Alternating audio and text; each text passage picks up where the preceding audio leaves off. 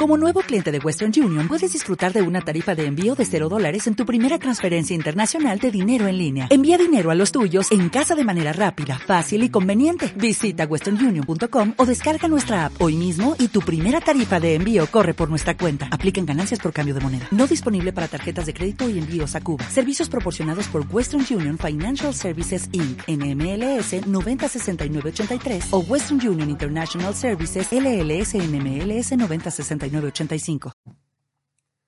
Relatos del tío Filo. Bienvenido seas a mi canal, donde encontrarás historias que se pierden en el tiempo, historias que quizás jamás hayas escuchado. Antes de comenzar a ver los relatos, te invito a que te suscribas a mi canal. Me dejes tu like y actives la campanita de notificaciones. Así estés informado cada vez que subamos un nuevo relato. No te olvides compartirlo con tus amigos para que así los relatos del Teofilo lleguen hasta los rincones más oscuros del planeta. Bienvenido seas, mi amigo.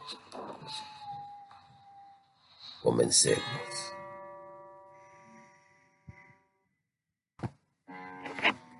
Sentada en aquella vieja mecedora,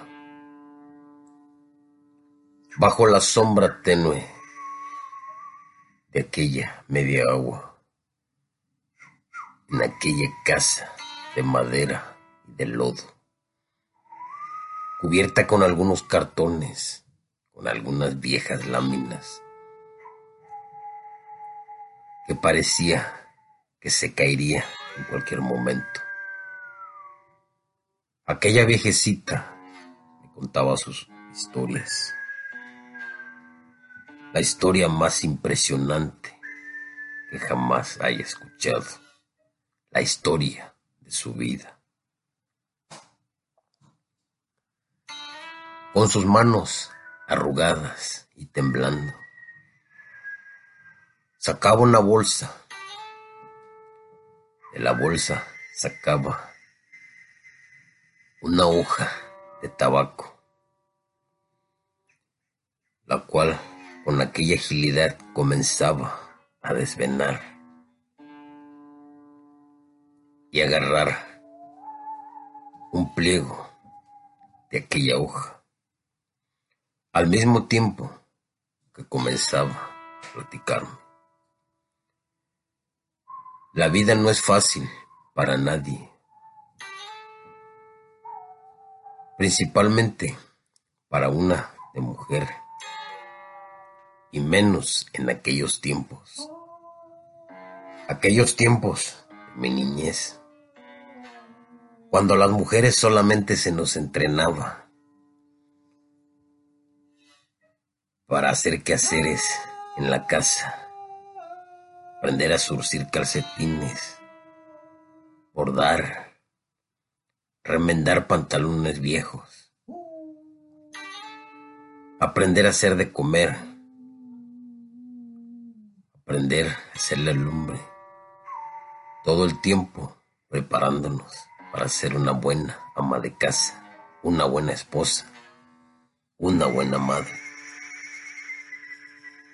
No había muchas oportunidades en aquel entonces, me decía, al tiempo que comenzaba a forjar aquel gran ábano. Al tiempo que lo forjaba y a ratos le untaba un poco de saliva para que aquel cigarro fuera tomando forma y se fuera pegando un pedazo de tabaco con el otro y así lograr forjar un gran puro. Comenzaba así su historia. Era muy joven en aquel entonces, incrédula. Mientras yo soñaba en ser algo como princesa, una reina, tener todo lo que yo quisiera. Escuchaba esas historias por la radio. Pero quizás mi juventud fui muy precoz. Apenas tenía 13 años. Cuando ya me vi obligada a juntarme con un hombre viejo, el cual solamente me quería para satisfacer su placer. Con el tiempo aquel hombre se volvió violento, comenzó a golpearme. No pude soportar más y tuve que dejarlo, salí huyendo. Para colmo mis padres Lejos de ayudarme, todavía se molestaron de por qué había abandonado, que supuestamente era mi marido. No me quisieron escuchar, así que no me recibieron en su casa. Me tuve que marchar. Y así fui dando tumbos por la vida, con un hombre y con otro. Tuve hijos pero no quise que vivieran en la miseria en la que yo he vivido. Quizás muchas personas me juzguen y que yo sea una mala mujer, una mala madre, pero como te digo, no es tan fácil para una persona que viene de campo. No conoce mucho de la vida. Simplemente Esperas que las cosas se arreglen, pero nunca, nunca llega ese día. Así cuando aquellos embarazos no deseados llegaban y aquellos hombres se marchaban dejándome ahí preñada, sin saber qué hacer. Tenía que lavar ajeno, aún, ya faltándome pocos días para aliviarme. Nunca faltaba una buena persona que me ayudara. Pero aún así es difícil. Finalmente terminaban convenciéndome que la vida que yo le daría a esa criatura era mala, terminando por regalarla a alguien con mejores recursos para darle una vida mejor. Siempre me tocaba, no sé si era fortuna mala suerte.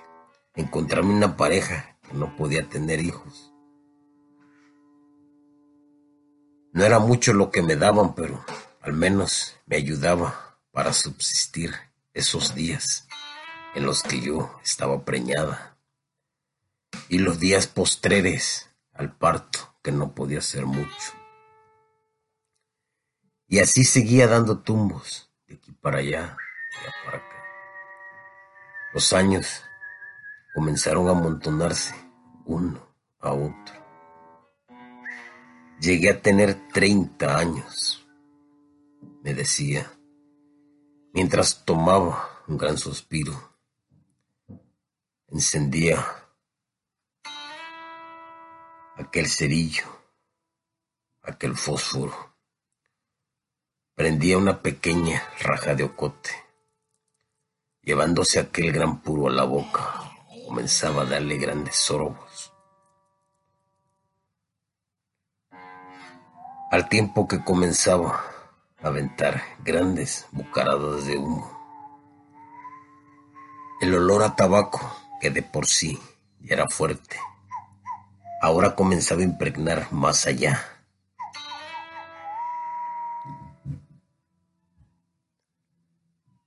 Mientras ella continuaba su relato, dándole grandes sorbos a aquel gran puro de tabaco,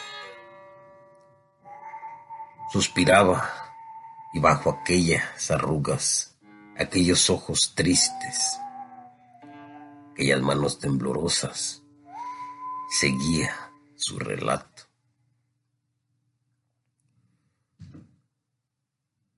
Parece ser que nací con mi suerte marcada Nunca, nunca me fue bien. Cuando apenas sí creía que mi vida comenzaba a ir bien, ¡pum! venía un problema tras otro.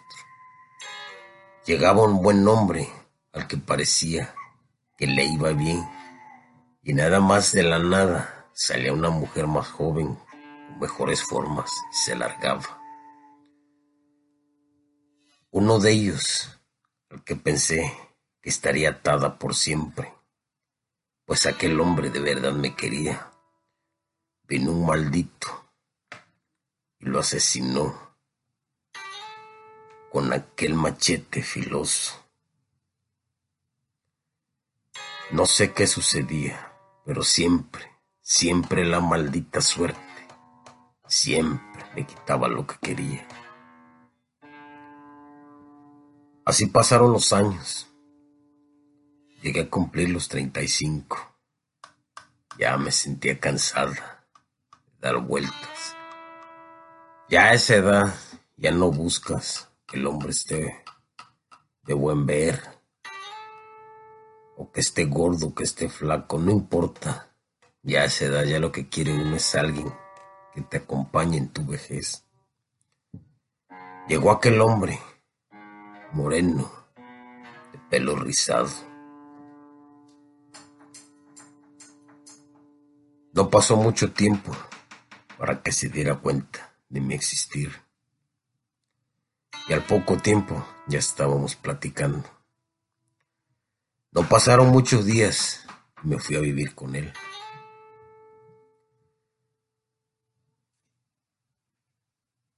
Nos quedamos a vivir en una pequeña casa ahí que alguien nos prestó, pero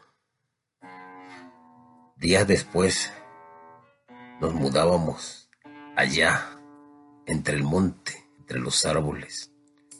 Había conseguido que alguien le prestara una pequeña parcela donde construiría una casa de madera a cambio de trabajar para el dueño de la parcela, el cual como pago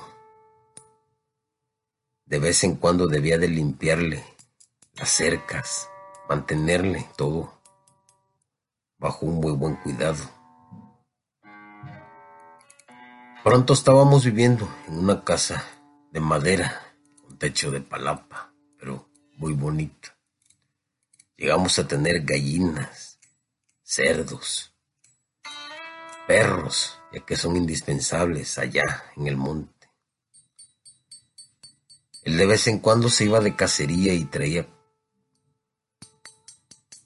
animales para comer, para darle de comer también a los perros. Sembraba maíz, sembraba frijol.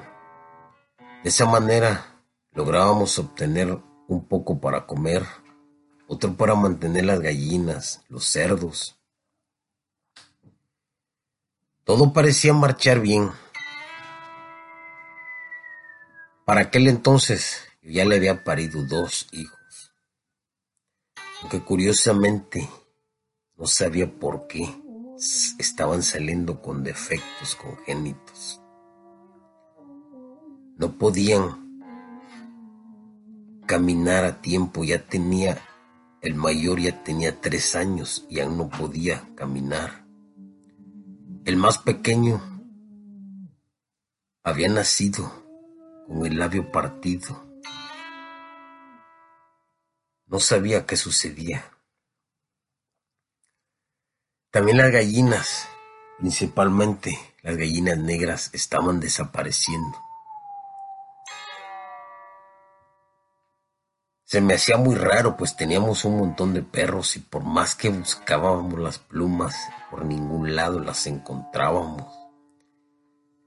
Quería saber yo si era algún tipo de animal que durante la noche, ya sea coyote, ya sea zorro, ya sea tlacuaches, algo, incluso los gavilanes, que en la tarde pueden hacerlo y levantarlas, pero nunca encontrábamos las plumas. Todo estaba muy raro. Curiosamente, solamente las negras se perdían y las demás ahí todo el tiempo. Nunca perdíamos pollitos ni nada. Todo era muy bonito. Mientras seguía contando, le daba aquellas bocanadas de humo, aquel puro. Cierta noche,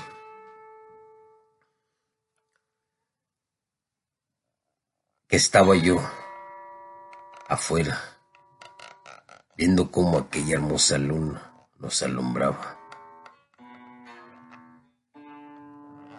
Mientras aquella olla de café en la chimenea comenzaba a soltar el hervor y aquellos olores de café inundaban pronto el ambiente. Todas las noches tomábamos un sorbo de café. Curiosamente, después de tomarme ese café, me quedaba bien dormida. No sabía por qué. Siempre que había luna llena, yo me quedaba dormida. No entendía por qué. Esa noche en especial, cuando servimos los cafés, comenzaba a sospechar algo, pero no sabía qué era. Así que esa noche de luna llena, hacía como que me tomaba el café, me lo llevé hacia adentro, mientras él se quedaba afuera. Llegué ahí adentro y en una de las esquinas, al tener piso de tierra, simplemente lo arrojé el café. Y por primera vez en muchos años, aquella luna llena no me dormía. Me fui a acostar como siempre. Me hice la dormida. Él llegó después.